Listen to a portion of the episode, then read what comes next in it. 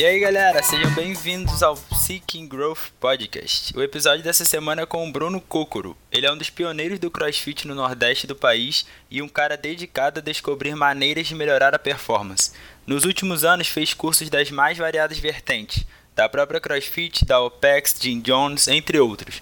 Nesse episódio conversamos sobre individualização no treinamento, vias energéticas, limiar de lactato, diferentes tipos de periodização, qual vem usando e por quê, como um atleta deve abordar a nova temporada do CrossFit Games e muito mais.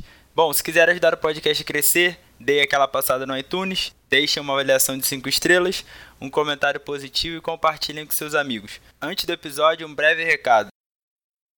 Esse episódio é trazido a vocês pela Berco Esportes. Para nós que fazemos crossfit, certos suplementos e acessórios são importantíssimos e podem auxiliar muito na nossa performance. Certas coisas como whey, creatina, joelheira e uma boa speed rope são praticamente uma necessidade para mim no dia a dia de treino. No site da Berco, bercosport.com.br, você encontra esses produtos sempre com a certeza de estar adquirindo algo de altíssima qualidade e ainda tem 10% de desconto com o cupom SG10 sem falar daquelas marcas importadas que todo mundo gosta de usar, Progenex, Rocktape, RX, tudo isso você só encontra lá. Visitem o site bercosport.com.br e aproveitem o cupom de 10% de desconto SG10. Garanto que não irão se arrepender. Um abraço e bora pro episódio.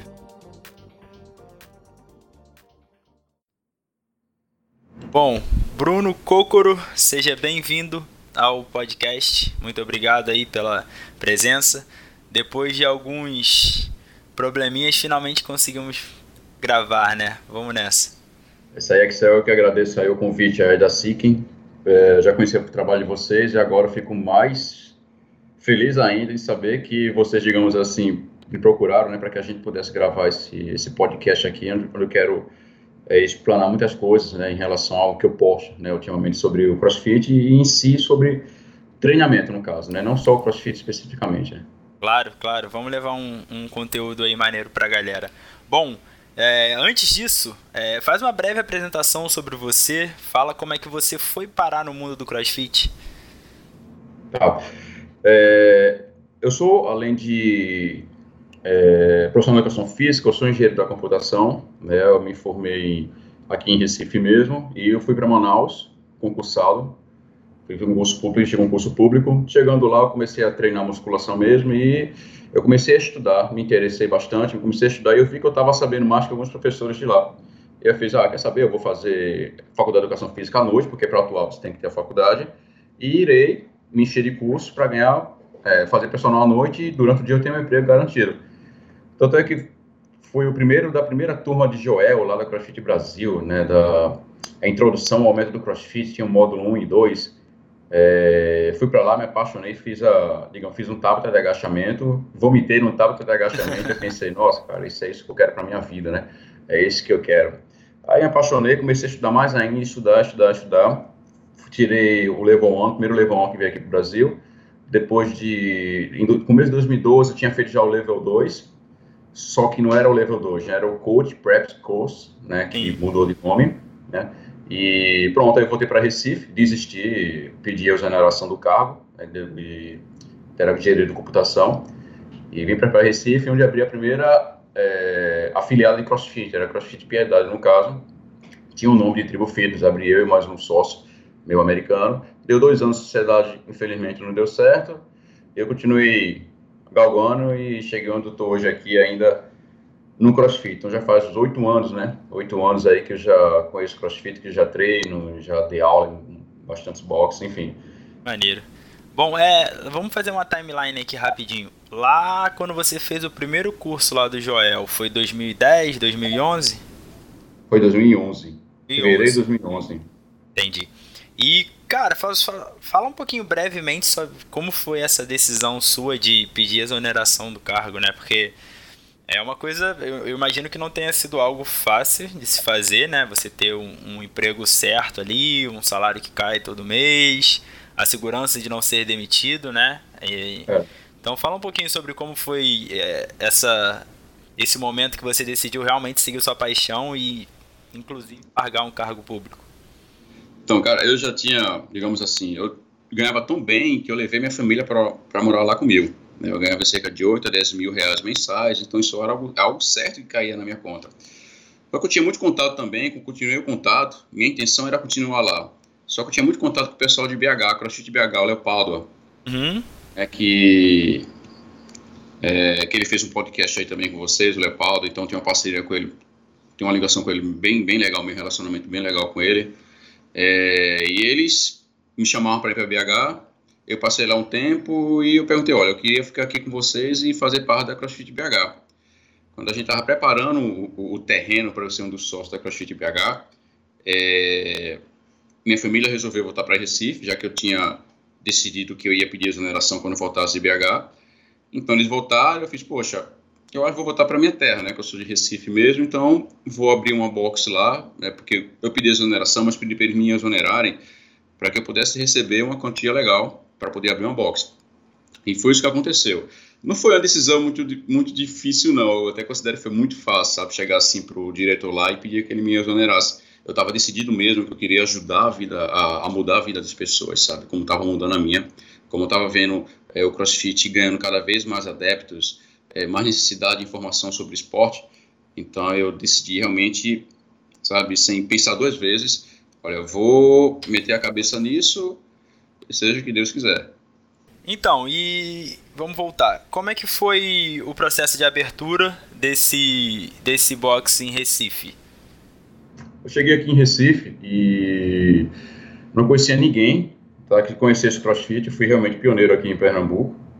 É, então, a irmã do Leopoldo, né, a Débora, ela tinha uma, mandou uma mensagem para mim, ligou para mim e disse, olha, Bruno, tem um, um, um americano aí que está em Recife, tá querendo comprar uns equipamentos para abrir uma academia de crossfit. Aí eu, eu fui dar o contato dele, te dei o contato. Aí ele entrou em contato comigo logo no dia seguinte. Fui lá, conversei com ele. A gente falou, vamos ser sócios.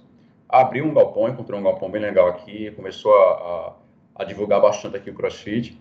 Tá? Depois abriu a, a Manguetal. Isso foi em 2012. Manguetal hoje é referência aqui também. Depois disso foi, foi um atrás do outro. Recife ainda, digamos, ela está naquela naquela crescente ainda de, de abrir box de crossfit, sabe? Tá, acho que com mais de 30 hoje. Entendi. Então, tem Fortaleza, tá com quase mais de 50, 60, não sei. Foi logo na mesma época, né? Então o pessoal aqui demorou um pouco, sabe? A, a, a se apaixonar pelo esporte. Entendi. Costumo dizer. Demorou a, a enxergar o esporte como um, método excelente para uma melhor qualidade de vida e condicionamento físico. O pessoal ainda tinha muito aquilo de, ah, lesiona, ah, sabe? É, não é para mim, não é para mim. Que por sinal o CrossFit mesmo está querendo mudar isso, né? Essa visão de que o CrossFit não é para você, né? Tá querendo mudar essa visão do games, né? Sim. Mas a gente vai falar depois sobre como é que tá esse games aí esse ano. Pelo jeito vai ser assim no resto dos anos, né? É. Bom, vamos lá então. Vamos começar a falar um pouquinho sobre treinamento.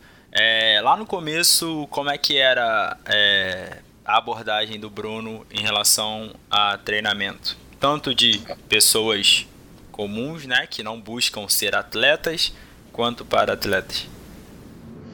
Era o mesmo. A gente, eu costumava dizer que a gente, as pessoas chegavam e faziam, ah, mas eu não faço agachamento. Ah, mas a gente adapta. Hoje eu digo que adaptar não é individualizar, tá? Você está adaptando o movimento, você não está adaptando, é, digamos assim, resolvendo a limitação que ela possa ter em determinado momento. Então, todo mundo chegava na box, fazia uma experimental, sempre na mesma aula, no outro dia já estava fazendo aula junto com o grupo. Então, eu jogava aquela intensidade, óbvio, é, adaptando as cargas, é, amplitude de movimento, alguns movimentos, adaptando o movimento, mas a intensidade, para mim, sempre era a chave para que a pessoa tivesse resultado. E eu demorei muito a, a, nesse tipo de, digamos assim, de fórmula, né, que era justamente o que o CrossFit pregava. Por isso que eu falo que eu sou do CrossFit old school, né, que foi quando tudo começou, que realmente era aquilo, era porrada todos os dias, é, se preocupando, não tinha aquilo de mobilidade, mobilidade foi surgir, acho que meio ano, um ano depois, se preocupar com a mobilidade, com a parte do cooldown, com um bom aquecimento, com ativação neuromuscular, isso não existia antes. Então, algo muito mais bruto. Tanto é que eu acho que por conta disso é que fez com que as pessoas se afastassem, tivessem medo de conhecer logo, logo o CrossFit.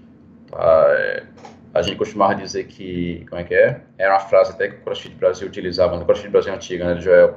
É, meu aquecimento é seu treino. Não é? A pessoa é. usava muito isso e hoje eu penso um pouco diferente, sabe?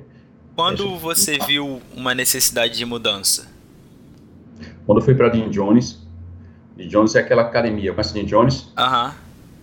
Né, do... Mas antes disso, qual, por que você decidiu buscar algo diferente na Jim Jones? Eu queria, eu queria uma certificação diferente. Entendi. O pessoal desde 2012 falava, poxa, quem foi que treinou aqueles caras do filme 300?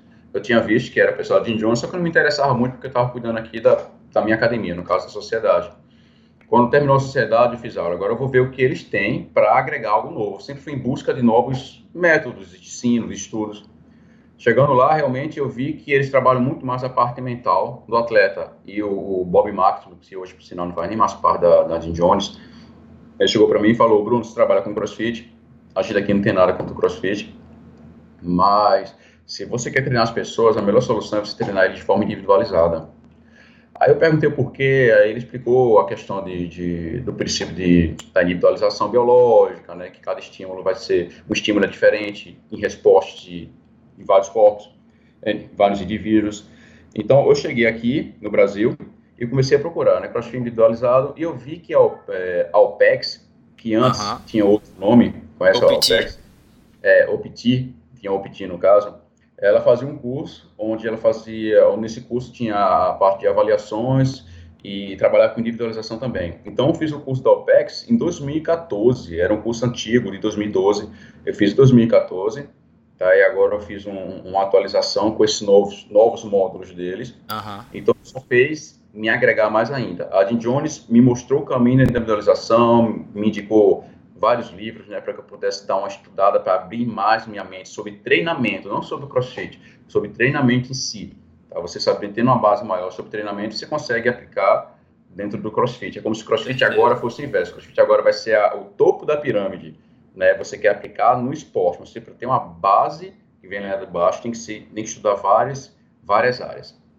Então, ó, a, a OPT, no caso hoje é o PEX, né, me, me abriu, foi a, a, a chave né, final para eu pudesse abrir essa gama de conhecimento, começasse a falar mais, começasse a pregar mais sobre a individualização, o que não é, não é algo falso, que eu vou falar mais, mais seguida aí no decorrer de como é que acontece, como é que eu faço para individualizar um atleta, né? E hoje então, em dia, o que, que eu acho da individualização ou não, porque já mudou um pouco o meu conceito, sabe?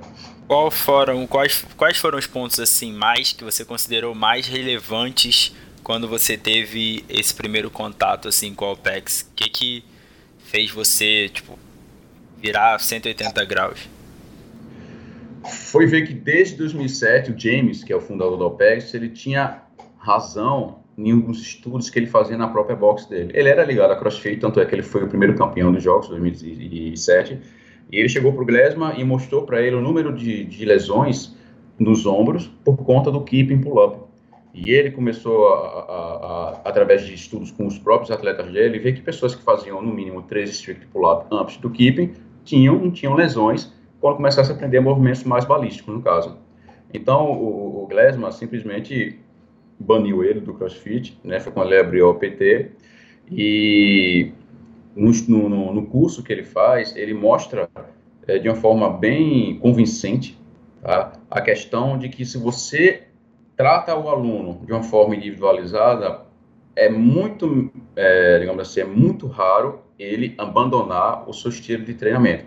Então, primeiro tem uma avaliação que você faz com ele, tem todo um estudo, estudo em números de horas de sono, né, a questão também de, de, de, alimentação, eles cuidam bastante disso, se bem que aqui no Brasil a gente não pode aplicar isso, porque aqui tem, um, tem uns nutricionistas que podem fazer essa parte tem a questão dos testes, onde você vai identificar algumas limitações dos atletas. Então, você começa a trabalhar com o atleta não é, adaptando movimentos, adaptando repetições para ele. Você começa a trabalhar é, em cima de suas limitações. Quando você sana as limitações de determinados atletas, você consegue é, ter uma evolução muito maior dele. Uma evolução que não vai durar apenas dois, três meses, que vai ser para a vida toda.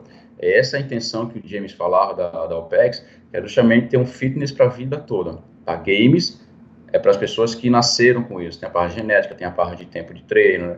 mas o, o, que o Glesman está fazendo hoje, já vou entrar aqui no assunto do CrossFit, você vê que o David Castro ele não está mais divulgando, ou não está mais anunciando o Open, né? porque ele está só agora em academias, é, digamos assim, mais simples, fazendo treino com pessoas simples, porque esse público agora que ele quer trazer para o CrossFit, né? que é o público que faz parte, esse público que é 90 a 95% de todas as boxes. Então, é esse público que vai abrir boxes novas. Porque 5% são aqueles atletas, pessoas que querem participar dos games. Então, eles estão interessados num, na maior parte que possam dar mais dinheiro para ele e fazer o que o CrossFit sempre defendeu, né? Maior qualidade de vida, né? Um pai brincar melhor com a criança, os idosos fazer, fazer compras de forma mais é, tranquila, é Exatamente. Bom, é, então, então vamos falar um pouquinho sobre essa parte aí de, de avaliação e de teste na individualização. É, quando um atleta novo chega para você ou um aluno novo chega para você, é, você vai começar a treiná-lo. Quais os principais testes que você faz e avaliações e por quê? Tá. Vamos lá. Eu faço teste de força, a parte vem um NME, que é Neuromuscular Efficiency, eficiência neuromuscular, uhum. que diz quanto de fibras musculares você consegue, a quantidade de fibras musculares que você consegue contrair em determinada repetição. Isso vai mudar bastante no treino de força que eu prescrever para ele. Tá? Isso é uma, é uma característica muito boa para você individualizar o atleta. Né? Enquanto tem pessoas que fazem três repetições com 80% e sente uma pena. Tem pessoas que fazem três repetições com 80% de uma carga, acha bastante pesado. Então, diz questão é esse NME é, identificar como é que está a via energética dele. Tá? A oxidativa, tem oxidativa de, é, de resistência, oxidativa de potência, tem o que hoje chama anaeróbico, porque é o termo mais utilizado hoje, mas muita gente não considera anaeróbico, considera independente de oxigênio, porque nunca nenhum músculo vai ser 100% anaeróbico, nunca. Ele sempre tem oxigênio. O único momento que ele vai ser 100% anaeróbico é quando você morre, né, que você não respira mais. Então, é, o anaeróbico que você vai identificar são treinos curtos, né, de 20, 30 segundos de potência máxima, ou treinos de um minuto, dois minutos, três minutos. Aí você começa a fazer treinos, pode ser apenas cíclicos, pode ser mistos também. Então você, além de identificar como é que está a via energética em determinado domínio do tempo dele, você identifica tanto no cíclico como no misto, para ver se ele vai atingir um, uma fadiga é, por conta da limitação de determinado movimento, né, se se, por exemplo, aí vem, eu faço agora, aí eu venho fazer teste com movimentos, são três tipos de tipo de movimento, movimento globais, regionais e locais. Movimentos globais são aqueles que, que utilizam mais de 80% dos seus músculos, tá? É um, é um agachamento, né, um burpee. Movimentos regionais é aquele que utiliza de 40% a 70% total dos seus músculos, geralmente utiliza como skipping. Né? E movimentos locais são aqueles que de 20 a 40% total dos músculos, que são os strict da vida. Então, você fazendo esse tipo de teste, você identifica se a limitação dele em determinado treino vai ser por conta do cardiorrespiratório dele, os movimentos globais, se você, por conta da fadiga muscular, que são movimentos locais, porque eu nunca vi ninguém cansando o cardio fazendo stick tripular. Então, ele vai fadigar o ombro, né, os bíceps. E tem os regionais. Os regionais vai depender do atleta, pode indicar que ele tem uma fadiga, que ele tem uma limitação cardiovascular ou uma limitação é, local. Imagina o keeping pull-up, fazer um teste de keeping pull-up. Se o atleta soltar a barra porque ele está se sentindo cansado, eu noto que ele tem uma limitação cardiovascular. Agora, se ele soltar a barra nesse o máximo de keeping possível que ele possa fazer, porque os ombros dele começaram a arder, está doendo bíceps, eu sei que a limitação dele já é local, já é muscular. Então já começa a trabalhar, prescrever os treinos dele para sanar aquela limitação dali. Então sempre tem os testes para identificar as fraquezas, as fraquezas não, fraquezas não muito forte, para identificar as limitações do atleta e eu vou trabalhando, prescrevendo os treinos dele de acordo com a limitação que foi identificada. Entendi, entendi. E esse, esse só terminar, esses resultados dos testes eu faço comparativo é, com outros atletas que eu tenho ou com os atletas mesmos aqui do Brasil, ou dependendo do objetivo dele, com os atletas mundiais, no caso. Se você quer pegar um tempo de uma Fran de, sei lá, de um atleta aí bem conhecido, um, é, o Frone, por exemplo. Então, ou um atleta de algum regionais não existe mais, né? Um atleta de que se for pro games, quando é que é mais ou menos o, a carga que ele pega, o, o, o, o tempo dele determinado movimento. E eu saio comparando e vendo como ele faz para chegar próximo, para que ele possa ser um nível de, de, atleta de games. Entendi, muito legal, muito legal. É, uma, uma pergunta antes da gente passar, seguir para como você monta o treino baseado nisso, né? É, nesse caso aí, por exemplo, do keeping pull-up, a você não considera também a técnica como limitante, às vezes? Sim, por isso, sim com certeza, Axel. Quando eu faço a questão dos testes, eu primeiro verifico se o atleta tem uma técnica boa aquele teste dali. Porque imagina um, remo, o remo é um bom exemplo disso. Eu vou pegar um atleta iniciante para intermediário, em que a técnica dele é ruim, tá? então ele vai ter um tempo de 2 km, um tempo, digamos que de 9 minutos e 30 segundos não vai dar para avaliar nada. Por quê? Porque daqui a dois, três meses, quando ele baixar o tempo para 8,5, 8 minutos, eu não vou saber se ele baixou porque melhorou o funcionamento dele ou porque melhorou a técnica dele. Então, tem que estar tá realmente, é, digamos, limpo, digamos assim, de técnica para que eu possa fazer os testes. Então, os testes são direcionados de acordo com o nível do atleta, com o histórico dele no esporte. Por isso que temos os testes para iniciante, para intermediário e para avançado. Ah, muito legal, é, não sabia é. dessa parte.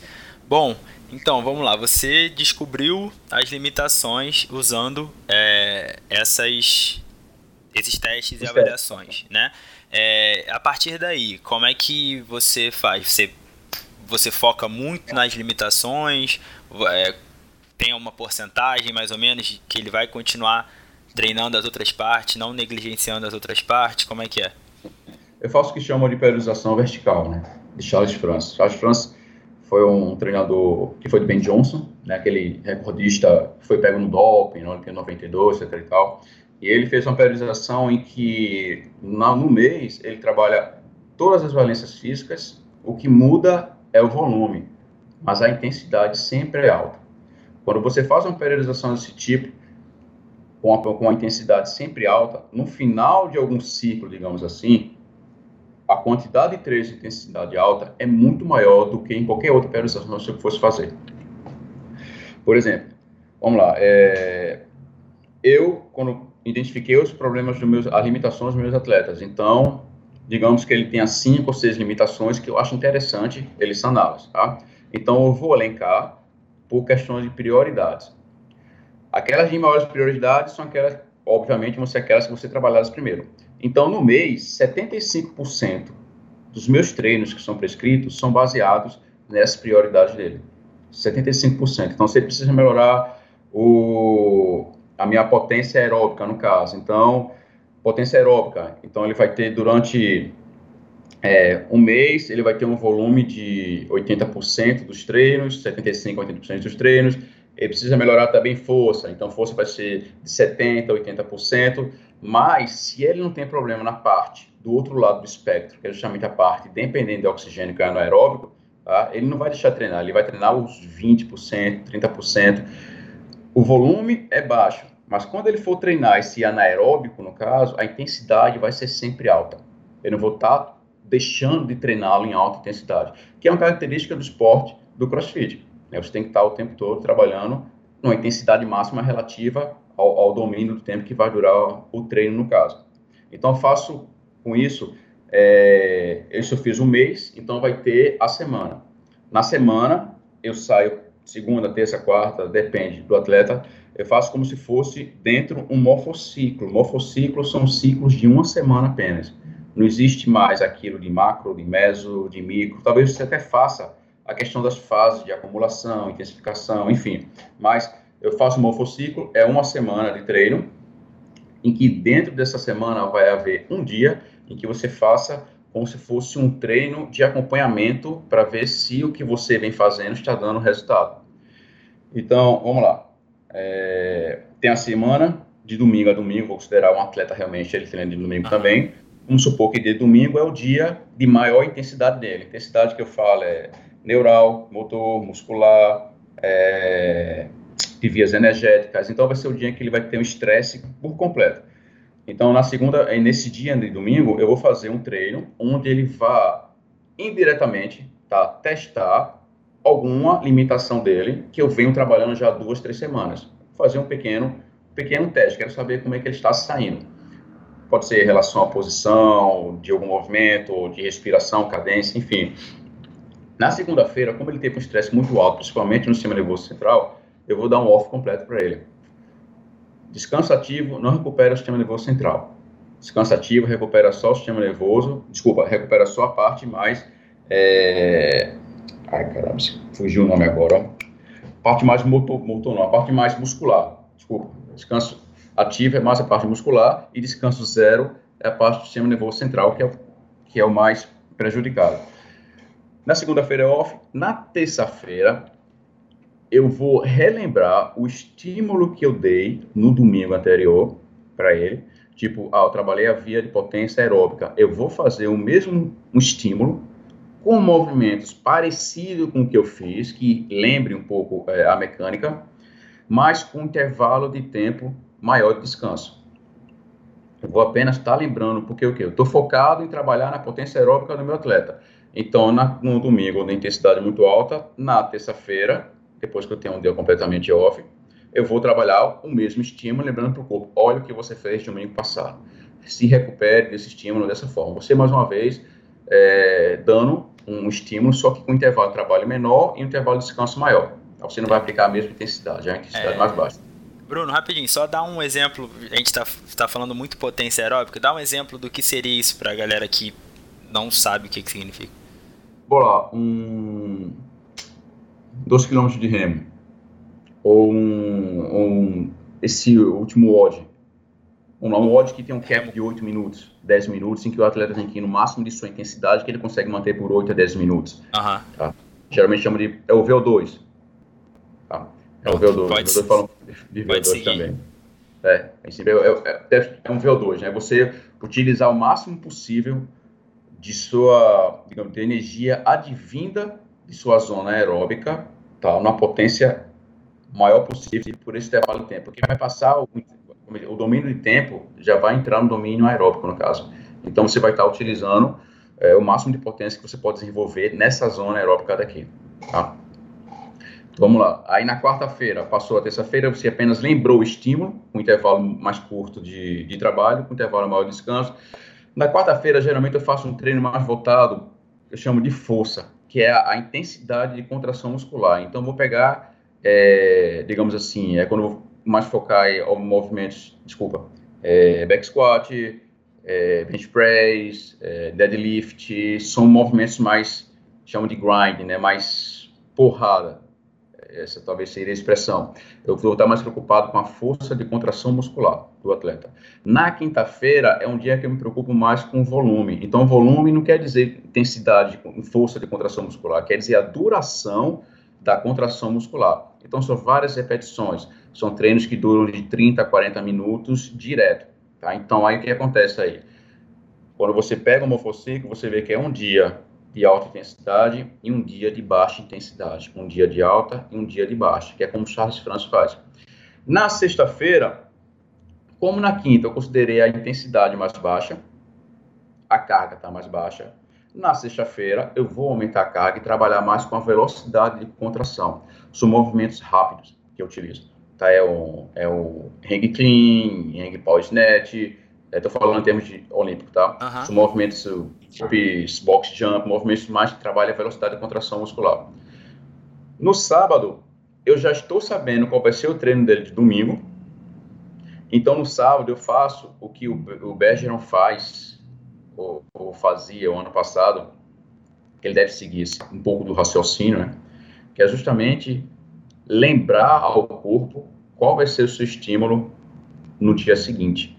Então, por exemplo, exemplo do, do Open, se eu sei que meu atleta vai estar fazendo o Open domingo, no sábado eu faço um treino com movimentos parecidos, com um tipo de estímulo energético parecido, mas sem fadigá-lo. Em momento algum eu vou querer fadigar ele.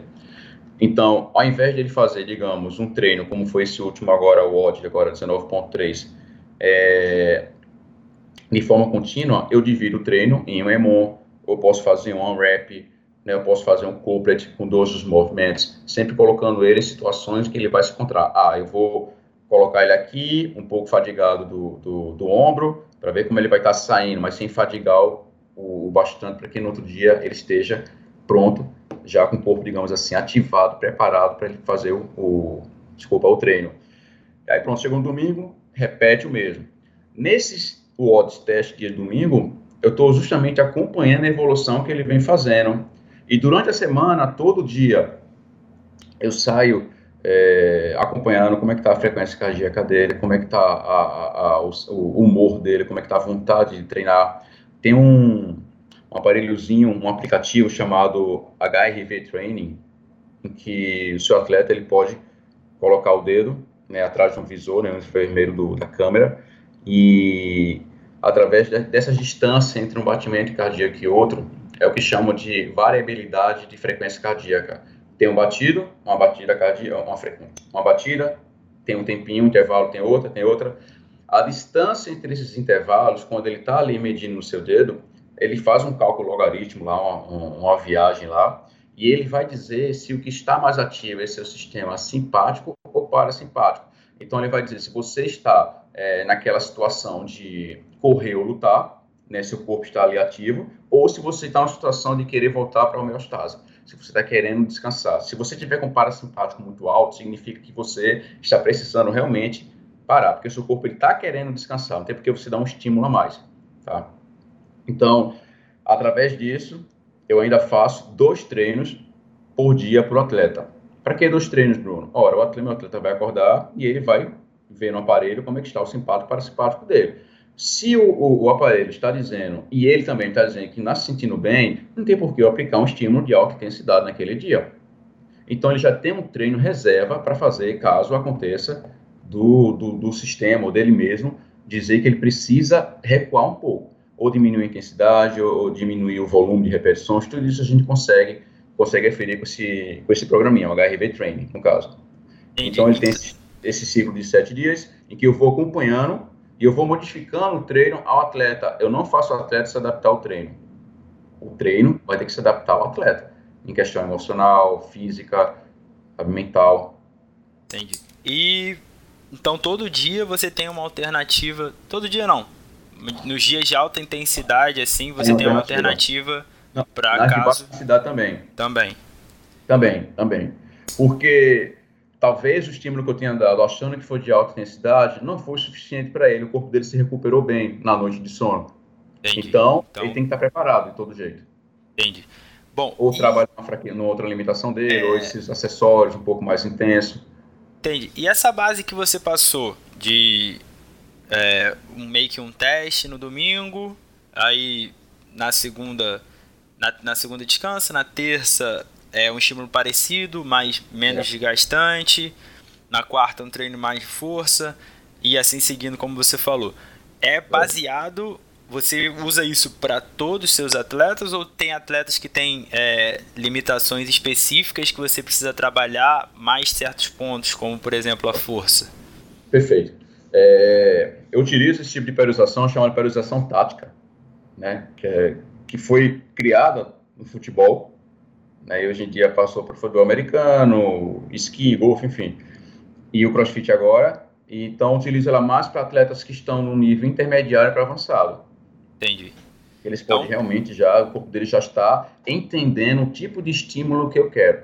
Não adianta fazer o estímulo de alta, nem considerar alta intensidade uma palavra boa para iniciante. Né? Iniciante, teste para iniciante, para você ter noção, Axel, teste para iniciante que o OPEX prescreve é 10 minutos na salt bike. Olha, se senta ali, fica 10 minutos ali, porque é o movimento mais fácil, mais simples para ele. Depois de três meses a gente retesta. A é. gente é, respeita e deve ser da mesma forma que eu faço é, com o iniciante também. A, a, periodização ela muda de acordo com o nível do, do condicionamento do meu atleta. Eu, quando estou falando aqui agora, estou falando mais de atleta intermediário, já caracterizado para galgar mais além, um avançado, tá? Por avançado realmente. Quando eu considero intermediário para avançado, seria 3, 4 anos de treino crossfit, ou até 5. E avançado já é um pouco mais. E já tem também um histórico maior de esporte na vida dele. Qual, qual limitação é, faria vamos supor, um atleta, sei lá, tem um nível cardiorrespiratório bom, um aeróbico bom, que acaba é, fazendo com que ele tenha um, um, um nível de intermediário para avançado é, nos WODs que as cargas não são um limitante. né? A gente, sei lá, vamos botar assim. É, por exemplo, agora, é, segunda, é, no, no, Open, no, no ponto 1, um, ele foi bem. No ponto 2, ele ficou. Vou botar um nível alto. Ele ficou no começo ali dos 100 quilos. E no ponto 3, ele voltou aí bem. Porque não tinha nenhuma carga limitante. Era mais um, um movimento ginástico né, na força. Né? É, como é que a, o treino dele seguiria a mesma linha? Sendo que a, a carga, né, os pesos são limitantes para ele ou não? Seria um, um, foco maior numa força? Vou um dar um exemplo mais fácil. É, é, tipo assim, um, um atleta como Fikowski. Vamos botar assim. Sim, sim. Chefe, bicho é bom mesmo. é, é, é, eu mudaria o foco. É como falei. Desculpa, falei contigo, mas não falei aqui agora, né? Falei contigo anteriormente, que eu sigo bastante a periodização, uma periodização fluida, chama de periodização dinâmica. Uhum. Né? muitos aparelhos hoje em dia, tecnologia, que vem mostrando como realmente o corpo da gente funciona, que é diferente do que as pessoas acreditavam. Esse monitoramento que acontece de frequência cardíaca, de sistema nervoso central. Então, periodização dinâmica é justamente o quê? Você se adapta ao que o atleta está precisando naquele momento. Ah, o atleta não foi bem agora no 19.2, por exemplo, chegou perto dos 100 quilos. Eu não ia mudar agora isso dele, não tem tempo para mudar agora. Claro, com né? certeza. Ia, ia acabar essa bateria de, de do Open, esse teste do Open, eu iria reformular todo o procedimento. Porque o que acontece? Uma periodização dinâmica, você tem um objetivo, digamos, meu atleta tem um objetivo daqui a um ano participar do TCB. Daqui a um ano eu quero estar no TCB, Bruno, tá certo. Então, a periodização dele, eu não vou fazer, ah, dois meses de força, dois meses de aeróbico, um mês de anaeróbico. Não, isso não existe mais. Eu ia fazer o quê? Eu ia prescrever os treinos dele de semana a semana. No domingo, eu ia prescrever os treinos da semana que vem. No outro domingo, de acordo com o resultado dele, eu ia prescrever os treinos da próxima semana. Tá? Então, é assim que funciona hoje em dia que eu faço. A periodização é fluida porque ela sai se modificando o tempo todo. Ela sai se adaptando ao que o atleta tá, por exemplo, ah, vou treinar força no atleta dois meses, aí já pensou se ele dá um desequilíbrio enorme com outra valência física dele, então tem que estar sempre de olho, monitorando esse meu atleta. Então, nesse caso do, do, do Open, no caso, terminasse o Open, eu ia focar agora, ia refazer todo o meu planejamento. Ao invés de ter um objetivo daqui a um ano, eu ia botar um objetivo para daqui a seis meses, para ele melhorar essa limitação dele de força, tá? Mas sem nunca tirando o olho do objetivo final dele. Eu saio modificando, eu saio caminhando, mudando o caminho, mas o tempo todo olhando no destino final dele. É, muito legal. Eu vi, eu já ouvi um podcast com Kyle Roof, né, lá do Training Think Tank, e eles trabalham mais ou menos isso é, como você, né? Eu acho que é semanal também e, caso necessário, modificações diárias. Né? Só que isso limita muito o número de atletas ou de clientes que você, que você possa ter. Né? Então, fala mesmo. um pouquinho sobre isso. O que, o que eu ia falar agora é. Eu consigo, com ao PES, quando comecei com o Alpex, eu conseguia, conseguia ter no máximo oito atletas. Mas quando eu comecei com esse tipo de periodização dinâmica, eu me limito a três, três ou quatro. Porque você tem que sentar, cada treino que eu prescrevo, cada sessão de treino é meia hora, no mínimo. Meia hora no mínimo, porque eu tenho que pensar em todos os estímulos que ele fez, o descanso e a resposta que ele obteve desse estímulo, da semana, digamos assim, da semana, para refazer tudo eita, ele trabalhou aqui, foi vir na, na, posição aqui de agachamento, a respiração dele tá legal, vou trabalhar uma, uma, transição aqui de respiração com ele. Na terça, na quinta-feira eu já faço uma resistência muscular desse movimento, na outra terça eu faço um de força. Então, é, é difícil, é complicado. Tanto é quando eu comecei agora em individualização, eu acredito muito na individualização, mas o atleta não pode deixar de treinar com o coletivo também. Para mim, não existe maior é, estímulo onde você tem alguém para estar tá se comparando. Né? Então, hoje em dia, eu acredito que deve, deve existir um treino coletivo e o atleta mesmo tem que ter um treinador de individualização. É assim que eles fazem hoje. Eu acho que na, na, na TTT, né, que é a Training Think Tank, eu acho que eles fazem dessa forma. Eu acho que eles têm, tem o Caio, tem o Evan, o Evan é um maluco de ciência. É, o, o Evan é bravo. É, é, é, é, até difícil entender ele falando. Tipo assim, ele conversando assim é, é loucura. É loucura. Gosto muito do Caio também, o cara tem umas espertas muito legais, um, umas ideias muito legais de vias energéticas, de, de como é que se diz, é, de resistência aeróbica também, ele, ele, é muito bom, porque foi atleta de natação, é, exatamente. também. Então, eu acho que eles treinam assim. Tanto é que um dia eu vi eles conversando, dizendo que numa sessão é, de um atleta lá, o atleta de individualização deles, quer dizer, o, o coach de individualização deles prescreveu na terça-feira de tarde um treino na quinta de manhã e na sexta de manhã.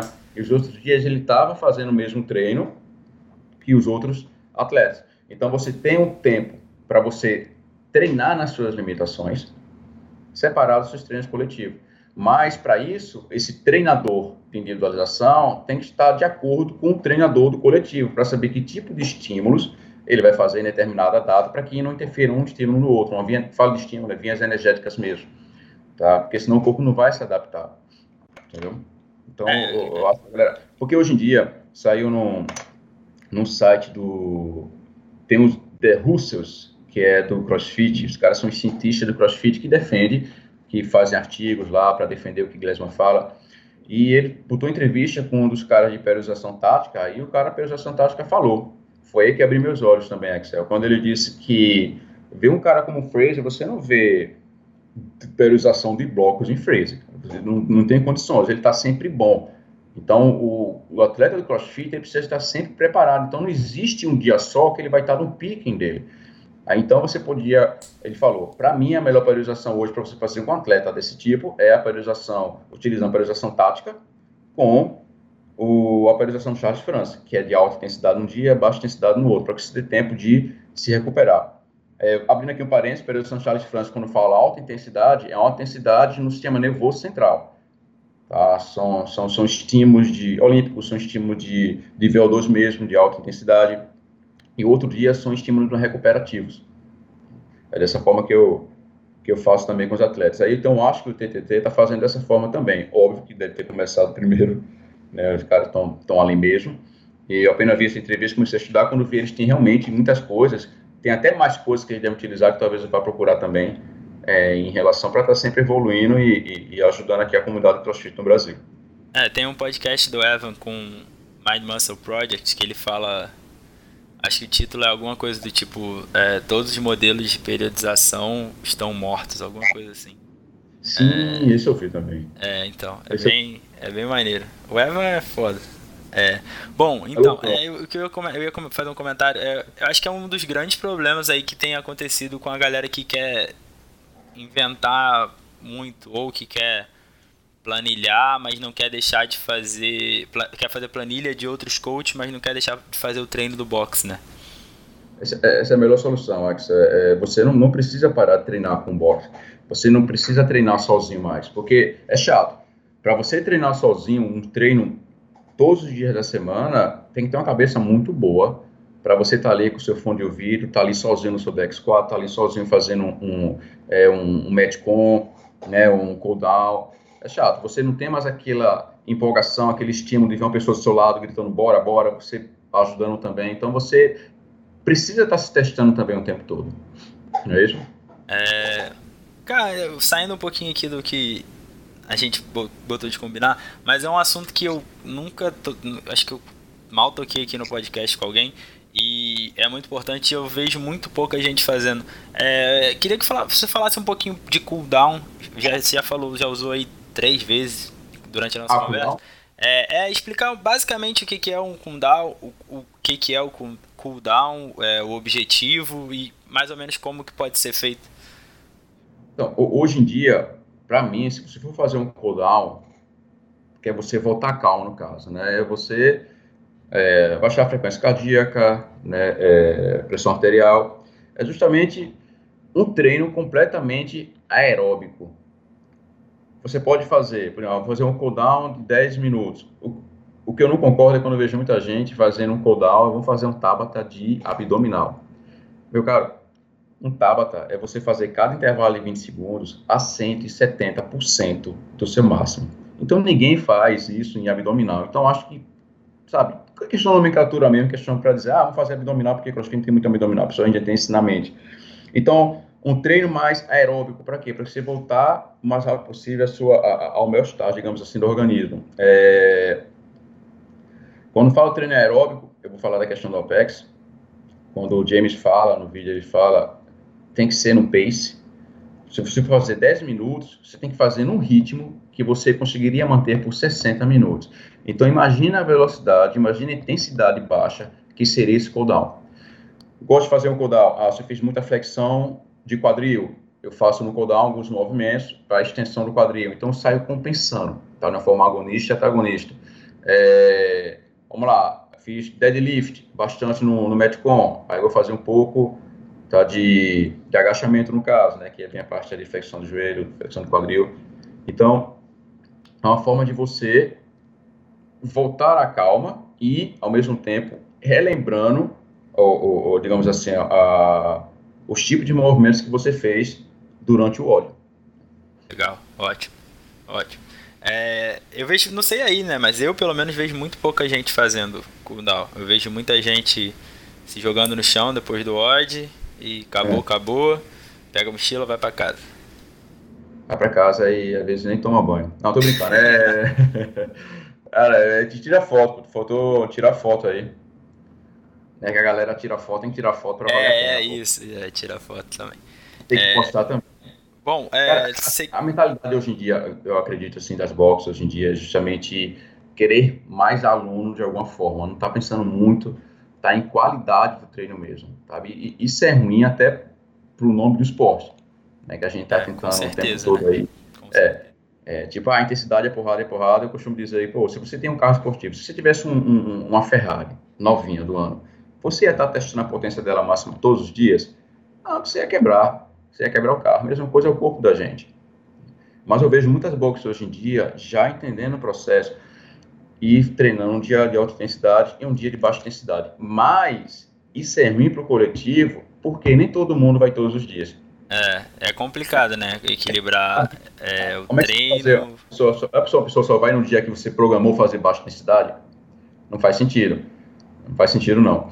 E outra coisa, quem, quem diz que tipo de via energética vai ser utilizada num treino no CrossFit é o próprio aluno. Por quê? Se você vai fazer uma Fran, ah, hoje é dia de Fran.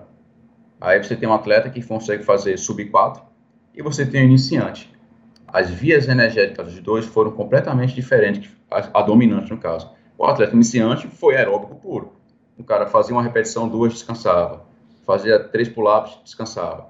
O cara que fez sub 4 foi independente do oxigênio completamente. É, então, eu acho que. Eu tive um episódio com o Ramires Shibana, né, recentemente. Eu acho muito maneiro a, a a instituição da, da escala de PSE nos box, eu acho sim, que tem um grande sim, valor. Eu acho, é, muito, muito, muito. A pessoa tem que, agora sim, os alunos têm que, porque percepção de esforço como meio subjetiva, né? O, uhum. meu próprio nome fala, é subjetivo. Então, o aluno vai ter que entender, vai ter que chegar ao entendimento do que seria um, uma percepção 7, percepção 8 para ele, para que ele possa aplicar de uma maneira correta ali para ele. Por isso que para iniciante, é um pouco difícil entender, eu acho, a escala. Isso é a minha opinião. Mas para a pessoa que já, o corpo, digamos, dois, três anos de treinamento, ou até seis ou um ano de treinamento, no, no, no mínimo, ele já consegue entender realmente. O corpo já entende que aqui dali para ele vai ser um, um, digamos assim, um treino. Né? Certeza. Porque eu costumo diferenciar treino de teste. É, hoje, eu, antigamente, ou até hoje em dia, em algumas boxes, muita gente acha que todo dia é dia de teste. Quer dizer, você está dando o máximo de si. E eu acho que com, a, com essa escala de percepção do esforço, você consegue controlar isso. Você mostra para o seu atleta que não é dia de teste, é dia de você treinar. Então, uma percepção de 7, 8, no máximo 8, 6, 7, 8. Você está treinando o seu corpo, você não está se testando. Então, acho que essa percepção de esforço utilizada em boxe é, é muito legal. O importante, então, é o treinador saber fazer o aluno entender como utilizar essa escala, que tipo de sensação ele deve estar sentindo. Eu acho que poderia ter um teste antes. Olha, bota o aluno no remo, aí mostra a escala do lado dele, faz, olha, faz 30 segundos aí de remo para ti. Aí fez 30 segundos, fez, olha, tá sentindo como? Ah, senti meio leve. Descansa 30 segundos, faz mais 30. E agora? Agora estou sentindo um 6, 7 aqui, mais pesado. Agora faz o último, não estímulo agora mais forte. E agora? Agora eu senti 8, 9. Pronto. É isso. Tem uma Essa ideia, é a sensação sua. Tem uma ideia de, de como que, tá, que né? vai sentir, exatamente. Uhum. E assim ele vai continuar treinando, treinando, treinando, até ter uma, um, um, digamos assim, uma percepção maior né, do, do, do treino em si. Certeza. É, tem, algum ponto que você queira tocar antes da gente falar um pouquinho sobre essa mudança que aconteceu agora no, no cenário do crossfit Open. profissional, né? Que a gente pode colocar assim. E Deixa eu ver. Então, o que, que isso vai repercutir? É, porque eu tô no meu Instagram, eu posto, tô postando bastante sobre o, o próximo módulo que eu vou fazer. Eu tenho uhum. um curso online, módulo 1 e módulo 2. Vou fazer o módulo 0, que é justamente essas minhas novas novos estudos que eu venho fazendo, e eu estou batendo bastante na tecla de VO2 e limiar de lactato, e o pessoal, às vezes, tem mais compartilhamento do meu post do que curtida, sabe, nesse post. Mas não é porque eu esteja falando mal do VO2 do lactato. Eu apenas quero que as pessoas olhem de uma outra forma, não olhem cegamente, dizendo, achando que aquilo dali é o melhor indicador, do, por exemplo, VO2. O VO2 não é hoje o melhor indicador de performance do atleta. Geralmente se pergunta, ah, qual é o seu VO2? Como se aquele fosse o melhor indicador. É, não estou dizendo que não é não, estou dizendo que existe uma forma de você enxergar ele não como um indicador, mas como se fosse uma variável que o seu sistema nervoso central controla para que você possa diminuir a intensidade para que você não morra. É, eu vou entrar no assunto mais complicado se eu continuar a falar, que é o governador, é, o modelo de governador central de Tim Noakes, 2009. Ele diz, óbvio, que quem, quem controla as atividades do seu corpo, obviamente, é o cérebro. Então, o VO2 nada mais é do que uma variável, um sinal que ele vai acender, tá? Para avisar para o cérebro de que você precisa diminuir seu ritmo, porque senão você vai morrer. Uhum. Então, tá entendendo? Uhum. Então, é, então, por isso que hoje até falo que é melhor você treinar mais o seu também limiar de lactato, porque o VO2 tem o seu máximo, é treinável até determinado ponto, porque o VO2 é genético. Então não adianta você estar fazendo treino de VO2 o tempo todo. Vai chegar um tempo, depois de um. Se o atleta nunca treinou depois de seis meses, um ano, um ano e meio, ele não. Ele não tem mais aquela evolução. A gente sabe que atleta avançado, para ele evoluir 2 a 4% por ano, tá excelente. Bastante coisa. A iniciante evolui muito rápido. Iniciante. E o limiar de lactato é a questão do, de algumas descobertas recentes que chamam de o transporte de lactato que mostra que o lactato hoje é o melhor e maior, a melhor e maior fonte de energia para o atleta. É, deixa eu ver termos mais é, você, aqui. Você conhece, doutor, você conhece o doutor Andy Galpin? Já ouvi falar dele. É, ele, ele, eu não sei a fundo, né? Nunca parei para estudar, mas ele já falou sobre isso também. Ele, ele tira essa ideia é, de que o lactato. Acho que é isso mesmo que você fala, né? Que, é, que o lactato que está limitando a seja lá qual seja a performance. Mais ou menos, é mais ou menos isso? A, a pessoa confunde é, que ah, porque quando você está, é, quando a produção de lactato é maior do que a capacidade, do que a capacidade de remoção, uhum. você diminui, é, você não consegue manter por muito mais tempo. Ora, mas a culpa não é do lactato. É, então é isso que ele fala. Eu acho que é, é, é basicamente a mesma coisa. Pronto, é, é, é, mais ou menos isso. Quer dizer, o lact... hoje em dia, o que existe, hoje em dia não, existe, descoberto já, acho que 15 anos atrás, o que chama de MCT, monocarbox é, transporter, transportador monocarbox, que ele é responsável, é interessante, ele tira do lactato de um músculo que não está sendo utilizado ele retira através da membrana, ele pega o lactato como se fosse um, um caminhão, bota, segura ele e sai levando pela corrente sanguínea para os músculos que vão começar a ficar ativos. Existe forma de prescrição de treinamentos para esse tipo de transporte de lactato. É você ensinar o seu corpo a pegar, a transportar um lactato de um local que acabou de ser utilizado para determinado movimento, está ali parado, para ser retirado e começar a ser utilizado no outro parte do corpo que começou a ser é, fazer algum movimento. Por exemplo, uma pessoa sai do handstand push-up e vai para salt bike. Então, o lactato que foi utilizado ali está acumulado ali no ombro. Tá? ele, assim que ele descer do, do, Desculpa, assim que ele parar de fazer o HSPU, o corpo, de forma inteligente, ele começa a retirar o lactato e vai pela corrente sanguínea. Quando ele começa a executar o movimento na salt bike, o lactato já sabe para onde vai, para ser utilizado como fonte de energia também. Entendeu? É que chama de transporte de lactato. É, é, tirar o lactato, retirar o lactato de alguma, de alguma parte do corpo que não vai ser mais utilizado para através da corrente sanguínea e vai até a parte do corpo que vai começar a ser utilizada agora. Então, né, nesse exemplo que você está dando, o lactato ajudaria a performance. Na, na, isso, dos membros inferiores na dele bike. bike. Engraçado, que é, não sei se você já viu, mas o Hinshaw fala algo diferente. Não, não, não, sei o que ele falou. É, lembra aquela prova handstand walk, é, sprint e prowler, prowler push que teve no games? Então, é, ele fala que como poucos minutos antes do sprint teve o, o handstand walk, que foram foi muito muita coisa, foi, foi, bem longo, né? Foi o campo de futebol inteiro. Acho que são, não sei quantos feats são, não. É, mas é bastante coisa. Ele falou, ele fala que o Fraser só ganhou aquele aquela prova porque o corpo dele soube lidar com o lactato melhor que, que ele quis dizer com isso? Ele quis dizer que o lactato que acumulou no ombro, no tríceps, é, nas costas, seja lá onde for, para fazer o handstand walk, é, como são membros muito, são músculos muito pequenos, quando eles param de fazer o exercício, o lactato vai passar, vai para as pernas, porque vai ser. Mas, é isso mesmo que eu falei, o transporte de lactato? Então, mas ele fala que isso atrapalhou a performance de todos os atletas. Isso ele fala que isso fez com que eles ficassem mais lentos. Por isso que o Fraser ganhou, entendeu? Não porque o Fraser é o melhor corredor, mas porque o Fraser lidou com o lactato melhor e estava preparado para fazer aquela prova. Então ele está dizendo que o Fraser não fez o transporte de lactato. É, ele tá, ele tá dizendo que fez, mas que. Basicamente, ele tá dizendo que o lactato atrapalhou os atletas naquela prova. Talvez tenha atrapalhado porque não tenham é, sido transportados ou porque os atletas tinham pouca resistência à acidose. Ah, já é outro ponto.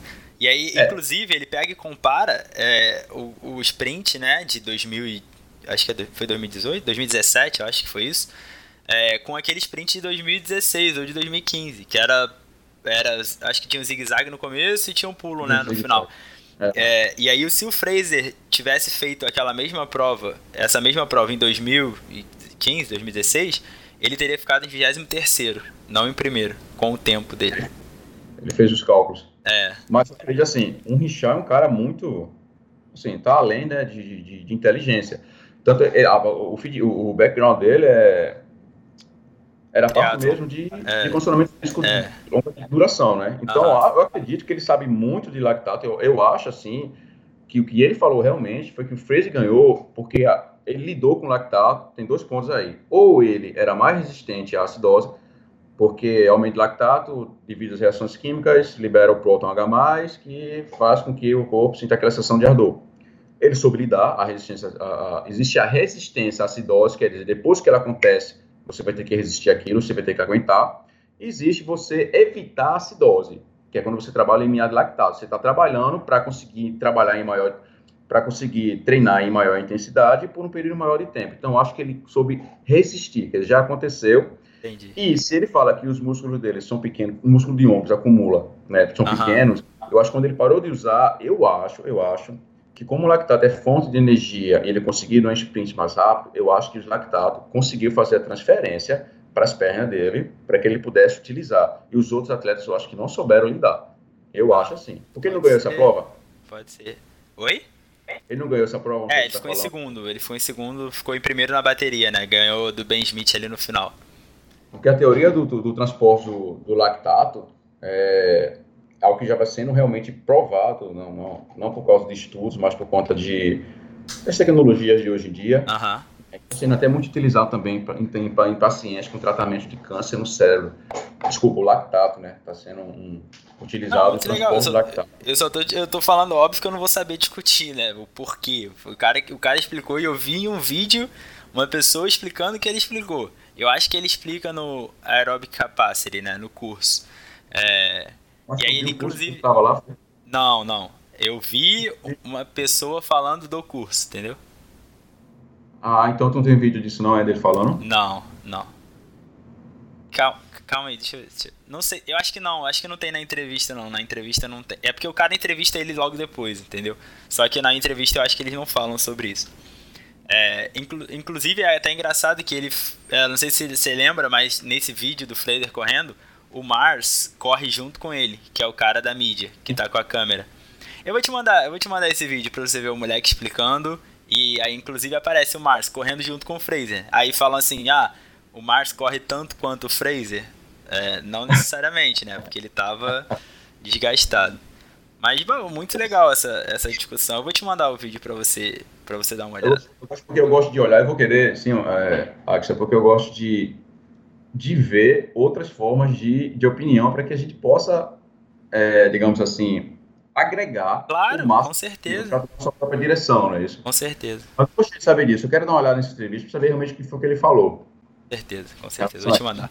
É, bom, vamos falar um pouquinho aqui brevemente sobre essa, essas mudanças que ocorreram né, no cenário do CrossFit Mundial é, esse ano. É, acabaram as regionais, começaram as Sanctionals, né, agora são competições espalhadas aí durante o ano inteiro.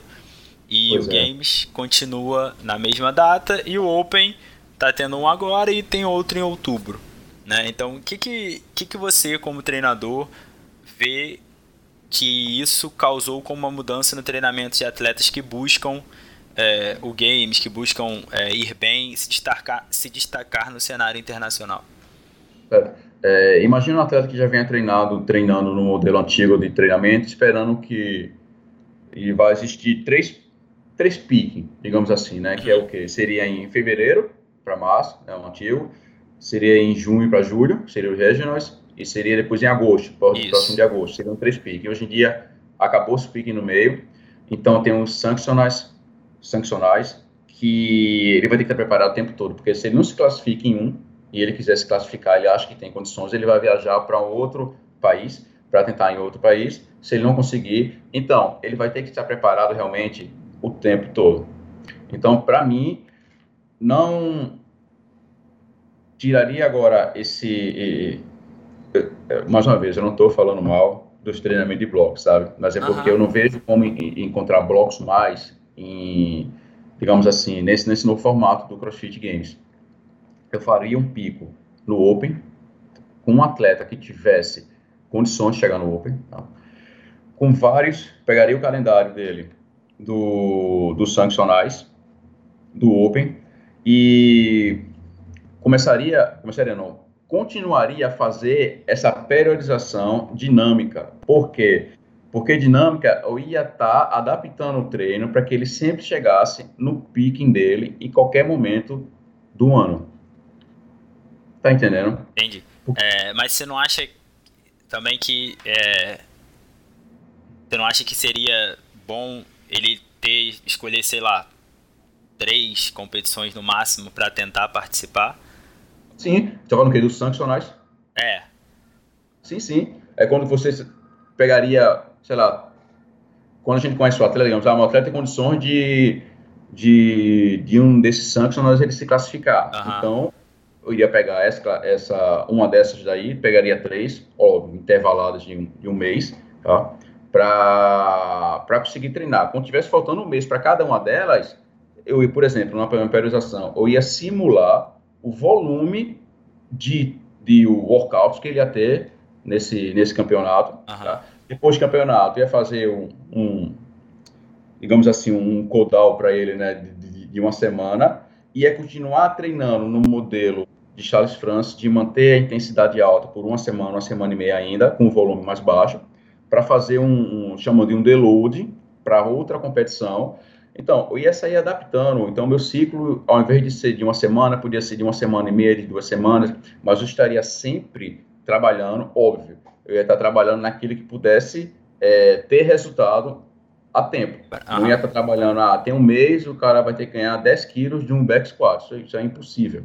Tá? Então, é, eu ia trabalhar nas valências que têm um resultado é, é, a curto prazo e que demore também curto prazo. Por exemplo, as valências relacionadas à, à, à via anaeróbica, no caso, são aquelas valências que duram de 10 a 20 dias.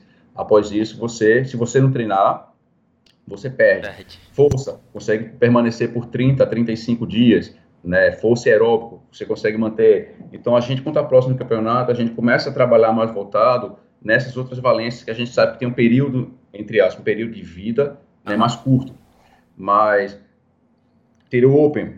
O Open, como é a cada semana, dá para fazer o Open no morfociclo onde o dia de teste, no invés de ser domingo, ia ser na sexta ou na segunda-feira, e o resto da semana eu teria treinando ele normal. Aí voltaria agora para os sancionais, caso ele não se classificasse entre os 20, são os 20 primeiros do Open, né? Isso, no mundo inteiro. No mundo inteiro, são os 20 primeiros. Caso se classificasse, bora ver um, um sancionais. Só que teve sancionais antes. Aham. Uhum. Esse teve agora, antes do Open, teve sancionais. Então, é complicado, se torna complicado e cada vez mais eu acho, indicador de que é uma periodização, em que você esteja acompanhando sua, seu atleta, entre aspas, em tempo real, né, mudando o direcionamento do. É, como é que se diz? O direcionamento do, do, do, objetivo dele, não. O direcionamento. Aí, cara, agora esqueci. Das limitações dele. Por exemplo, uhum. ah, o meu atleta viu nesses sancionais que ele precisa melhorar isso daqui. Eu, eu, acho que foi o Anderon, né, que viu que a base aeróbica realmente é, é, essencial, né? Que ele viu agora, não foi? Ele tinha falado no post dele. E é essencial, sim. E as pessoas só vêm descobrir isso há pouco tempo, recentemente, algo que era para ter sido feito desde o começo. Eu acho que é isso que diferencia muitos atletas norte-americanos dos atletas daqui do Brasil, justamente essa base aeróbica que eles têm, que eles trabalham bastante. Então, base aeróbica não se constrói em dois meses, três meses, é algo constantemente sendo construído, né? Óbvio, quando você for treinar a base aeróbica, você não pode treinar jun junto do mesmo período a base aeróbica, você não pode treinar muito a via glicolítica, no caso, porque atrapalha o desempenho. Tá? Você pode trabalhar sempre força e aeróbico, mas quando você for trabalhar a via glicolítica, você tem que diminuir um pouco o volume mesmo de força e, de, e do aeróbico, no caso. Então, ficaria, como você falou, os três sancionais para ele fazer, digamos, de teste, tá? em que eu faria toda essa periodização, de faltando mês, é, simularia o mesmo volume de treinos, três dias é, direto, com volume imenso né, de, de, de treinos de alta intensidade, para ver como é que ele ia responder a esse tipo de disciplina, para ver o quanto é que ele está preparado para esses sancionais. Então, aí faria um intervalo aí do deload, faria o pique de novo, chegando no próximo da competição, mas sempre trabalhando em ciclos, desse, nesse caso, entre os sancionais, de um, uma semana, duas semanas, não mais de uma semana. Então, uma semana faria fora do, do período de competição, no caso dele. É isso. Muito legal. Muito legal. É, e... Viajado. Oi? Meio viajado, né? Meio. Não, mas é isso, mas é, é, é, isso. É, seu, é o seu jeito, né? Então, é isso aí, tem que, tem que compartilhar. E, e vamos lá. Agora, acho que fechando pra gente passar para as perguntas finais, algo que me veio na cabeça aqui agora. A gente tá o CrossFit não para de crescer, né? Agora, com essas sanctions, sinceramente, eu acho que vai crescer ainda mais. A gente tem mais empresas, a gente tem mais dinheiro em jogo, né? Então, a, a, a profissionalização do esporte vai ser cada vez maior, na minha opinião. É... E quem tá lá em cima, muito dificilmente vai dar mole de cair, né? Então, é... o que, que você tem a, a qual dica você teria para dar para alguém que não está no nível tão alto, mas que almeja chegar num, num, nível muito alto um dia, no nível games um dia? Nível games um dia. Eu acredito que hoje, nível games aqui, a gente tem o, o Malheiros, né? Tem, tem o Chalfun também que já foi, tem os atletas aí também de marcha, tem o Tiaguinho, né? E para os atletas que estão chegando agora, eu acredito que os atletas que querem chegar lá, geralmente vão ser aqueles atletas que já têm um histórico de esportes, entendeu? Bem, desde a adolescência. Porque não adianta mentir, não adianta chegar com um cliente e dizer, olha, vou te colocar, tu vai vencer uns sancionais daqui a um ano, dois anos. Um cara que está começando quase agora. Isso é impossível. Mas é, muita gente entra no CrossFit com aquela intenção de participar do campeonato.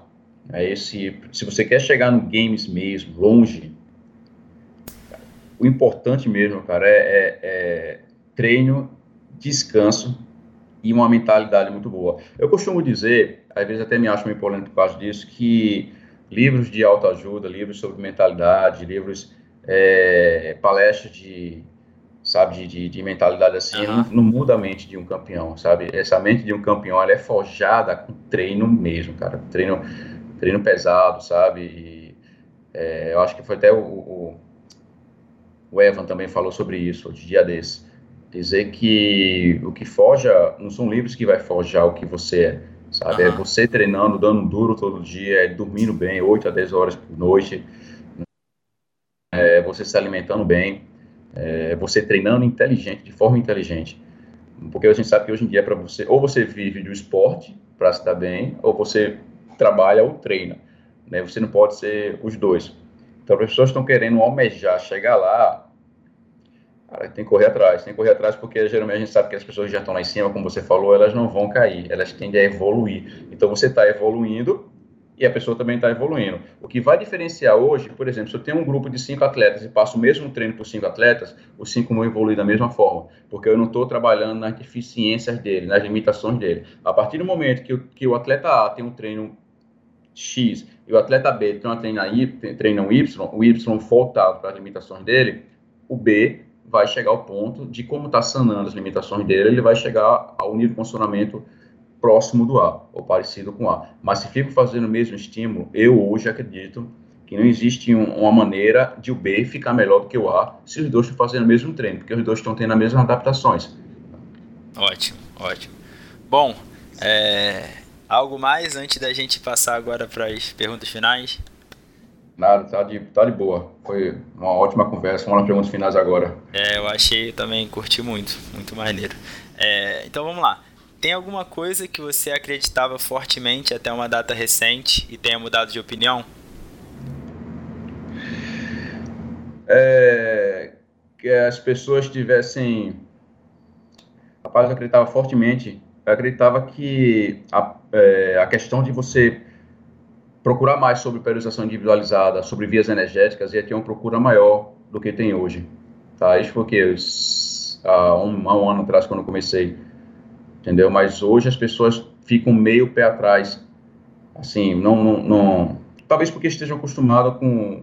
Pô, não estou falando de todos, tá? Por favor. Tu ah. olhar na internet, copia um treino, volta para box, sabe? Não tem tempo também, não tem tempo para individualizar, não tem tempo para estudar sobre individualização. E isso é complicado. E eu acredito que o treinador hoje deva ter essas duas visões, a visão do boxe como um todo e a visão individual de cada atleta, porque ele está lidando com atletas ali, está lidando com, com, com, pessoas comuns que querem fazer coisas que para elas seriam extraordinárias, no caso, né, com melhor qualidade de vida. Mas o que vai acontecer agora? É, como falei, o CrossFit está mudando, né, a marca CrossFit está mudando, a, a, o objetivo dele agora é ter mais, sei lá, mais de 100 mil afiliados, 200 mil afiliados. Para isso ele vai ter que. É. Quanto? 150 mil é o objetivo do Gleisman. Pois é, então para isso ele vai ter que focar naquelas 95% de pessoas da box que não pensam em chegar no games, né? Então para isso que eu já vou fazer uma propaganda minha mesmo, eu vou claro, no final do ano, no final do ano já vou fazer um curso voltado para os treinadores que estão pensando nisso também que estão pensando uma forma de acompanhar o coletivo, não mais só o individual. Tá? Eu estou dando uma estudada bem legal aí, estou acompanhando bastante alguns treinadores também estão fazendo isso, porque se isso vai ser o futuro, você não pode né, ficar parado. Então, é, mas para você fazer isso, você vai ter que ter uma base das vias energéticas, vai ter que ter uma base de, de avaliações, porque isso vai servir também para o coletivo, não mais só para o individual. Show. Ótimo, muito bom.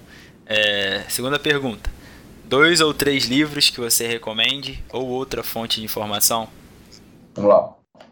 Tem um Endurance Training, estou aqui com ele. Science in Practice, é, do Inigo Murica. Muito bom. Deixa eu ver outra aqui que tem aqui comigo. É um Deixa eu abrir aqui o meu Amazon, o meu Kindle. Ah, tem os de Charles France. Treinamento, tolerância à acidose. Olha o nome do livro do cara. Uhum. Treinamento, tolerância à acidose. Então, se nota quanto de informações ricas vai ter aqui. Tem um em que ele fala também da operação vertical, que é o Charles France, a estrutura do programa de treinamento, né? Isso em português. Gosto também muito do. Tem um também, também do Inigo Murica, que é o Recovery for Performance in Sport, que é muito bom em, em relação ao recovery, formas, prescrição de treinamentos. Pronto. Ótimo, ótimo. Bom, terceira pergunta. A principal lição que um coach e um atleta devem tirar do nosso episódio. Um atleta, um é, atleta leia-se. É, até o atleta sabe que até o atleta, quando ele entende o que o treinador está prescrevendo, fica mais fácil de ele fazer o que o treinador está pedindo. Uhum. Então, conhecimento, buscar conhecimento. Não adianta você querer seguir, como diz, com um gado, né? Ah, vou abrir uma box, vou pedir para fulano fazer meus treinos, vou pegar um treino de um, de, da Invictus, vou copiar um treino de 2015 da Invictus, que ninguém vai procurar, né? Copia e cola na box, quero mais alunos, quero mais alunos. Enfim, não é bem assim que, que funciona. Se você tem um conhecimento, né, é, é, se você tem uma base para um conhecimento, você consegue alçar voos muito mais altos, sabe? Em relação à consultoria, em relação a, a, a fazer planilhas mesmo, individualizadas. E um praticante de crossfit também, não só um atleta, um praticante de crossfit que você acha que ele pode tirar daqui do nosso episódio? Um, atleta, um praticante de crossfit normal? É sempre questionar, sempre questionar o porquê, sabe, daquele treino que o treinador está passando para ele. Que, que objetivo o treinador, no momento que ele prescreveu aquilo, estava procurando. É, para que ele possa também entender o que ele deve fazer. Né? Da mesma forma que um atleta que tem que entender as vias metabólicas, eu acho que um, um, um atleta iniciante, intermediário, enfim, um praticante de crossfit, ele deve sim procurar saber o porquê daquele treino, o porquê daquele movimento, o porquê daquele estímulo ser de oito minutos, sabe? É, enfim, questionar. Questionar porque você acaba... E, e, e, às vezes nem precisa disso. A gente vê que tem muitos alunos né, que se acham treinadores, né? Eu, eu lidei muito com isso, não é isso? Quando você está ensinando, quando você vê um cara que entrou três meses, está ensinando push press para iniciante, cara. Uhum. O cara três isso é complicado, isso é complicado. Quer dizer, o aluno já tem esse interesse. Imagina se ele soubesse realmente o porquê daquele estímulo, o porquê do cooldown, o porquê de, de uma ativação neuromuscular, né, o porquê do aquecimento de 10, 15 minutos, ah, por causa do estímulo hoje vai ser mais curto. Enfim, eu acho bastante interessante também se perguntar, se interessar não só pela questão de comunidade, que isso já está intrínseco no esporte, né, mas ficar mais esperto a, a, questão do conhecimento, da forma de treinamento. Então, diferente de musculação, porquê disso, né? Qual a intenção desse tipo de, de movimento aqui no meu dia a dia? Enfim, é questionar sempre, questionar para poder crescer de forma, é, digamos assim, mais intelectual, no caso. Né? Legal, legal. Bom, e para fechar, o nome do podcast é Seeking Growth. Então, o que significa buscar crescimento para você? Sempre dar o buscar o melhor para si e tentar repassar o máximo possível para os outros. Acho que você, quanto mais você passa para os outros, mais você aprende. Isso para mim é buscar conhecimento, é você repassar o que você sabe. A gente vê muita gente aí segurando o nome de livros, segurando e-books. Cara, eu botei um curso grátis aí no meu site, cara. Tem um curso grátis aí de vias energéticas com assalto bike. Cara, muito legal. Cara, só tem 200 visualizações, sabe? Um curso desse, eu, sabe? O material é bom, é rico, porque você não vê aqui no Brasil isso. Entendeu? E tá aí de graça, o pessoal fica meio que tímido, aí não vê. Enfim, acho que o CrossFit tinha muito mais a crescer se as pessoas abrissem mais a cabeça. Não considerar o esporte, considerar o esporte como se fosse o topo da pirâmide estudar a base com o esporte como um todo, porque isso vai servir muito mais para o CrossFit do que se você estudar só o CrossFit. O CrossFit está o tempo todo em, em, mudança, né? Ah, entrou o Chris Hinchell, veio com a base aeróbica. Ah, o aeróbico é importante. Antigamente era o Kelly, do Mobility. Ah, a mobilidade é importante. Mas por que você não já viu isso antes? vem um Paoli com ginástica, pô, ginástica é muito legal, sabe? A pessoa, em vez de procurar logo conhecimento, ele espera o conhecimento chegar nos outros para dizer, ah, então isso é verdade? Sabe? Essa é a questão, buscar conhecimento. É, crescimento, para mim, é buscar conhecimento. Legal, muito bom. É, Bruno, queria te agradecer é, por toda a atenção, disponibilidade, né? É, pelo tempo aí, pela conversa que foi muito boa, muito produtiva. Eu, inclusive, já aprendi muito. Eu já, já assisti parte do seu curso, desse seu curso, Sim. recomendo muito também. É, tá no Vimeo, né? Se eu não me engano. Tá no Vimeo, eu coloquei, assim, tá lá no, tá no Hotmart, tá no meu... Isso, no tá no, lá, é, só no, no, link na sua bio. É, inclusive, fala aí onde é que as pessoas podem te encontrar nas redes sociais. Ah, lá na Bruno, Bruno Cocoro, arroba Bruno Cocoro, K-O-K-O-R-O.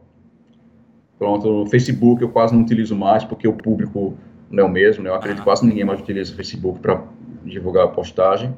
E tem um site brunococoro.com também, que é onde tem os cursos. Caso você compre o curso, você tem acesso aos cursos lá dentro também. Exatamente. É... Braço também lá. Né? É, bom, muito... Isso. É, vai estar tudo na, na bio também, nas notas. Ah. É, então, é, pô, muito obrigado aí pela atenção, por tudo. É, e espero um dia a gente gravar de novo sobre outras coisas diferentes. Com certeza você sempre vai ter coisas para falar, tenho certeza. Eu vou. A próxima gravação nossa que vai ser sobre aquilo que eu falei, né? Do, do acompanhamento do coletivo. Isso. É, processo bot, não tem tantos metas assim. É. Lá para novembro a gente se fala. Outubro, é, novembro, Claro, com certeza. É, e, eu quero agradecer o Daniel também, que fez o link entre a gente, né? Vocês já se conheciam. É, então, valeu aí, irmão. Obrigado. E, cara, valeu, é isso. É, até uma próxima, então. Valeu. Valeu, valeu um abraço a todos aí. Galera, passando só para lembrar que se estiverem precisando de algum suplemento ou acessório, os ouvintes do podcast têm 10% de desconto no site da Berco, bercosport.com.br, com o cupom SG10. Você sabia que a glutamina pode melhorar a sua integridade intestinal, aumentar a resistência a infecções, regular a síntese e a degradação proteica, entre outros benefícios? Uma glutamina de qualidade com um ótimo preço você consegue encontrar no site da Berco bercosport.com.br e se usar o cupom SG10 ainda tem 10% de desconto. Aproveite! E assim mais um episódio chega ao fim. Espero que tenham curtido. Qualquer dúvida, sugestão ou feedback que tenham para dar, só mandar uma mensagem no Instagram ou mandar um e-mail. Se der para dar uma passadinha no iTunes, deixar uma avaliação de 5 estrelas, um comentário positivo e compartilhar com seus amigos ajuda muito. Muito obrigado por estarem ouvindo e até semana que vem.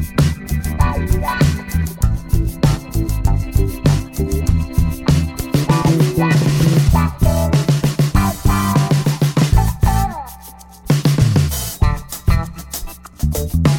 you.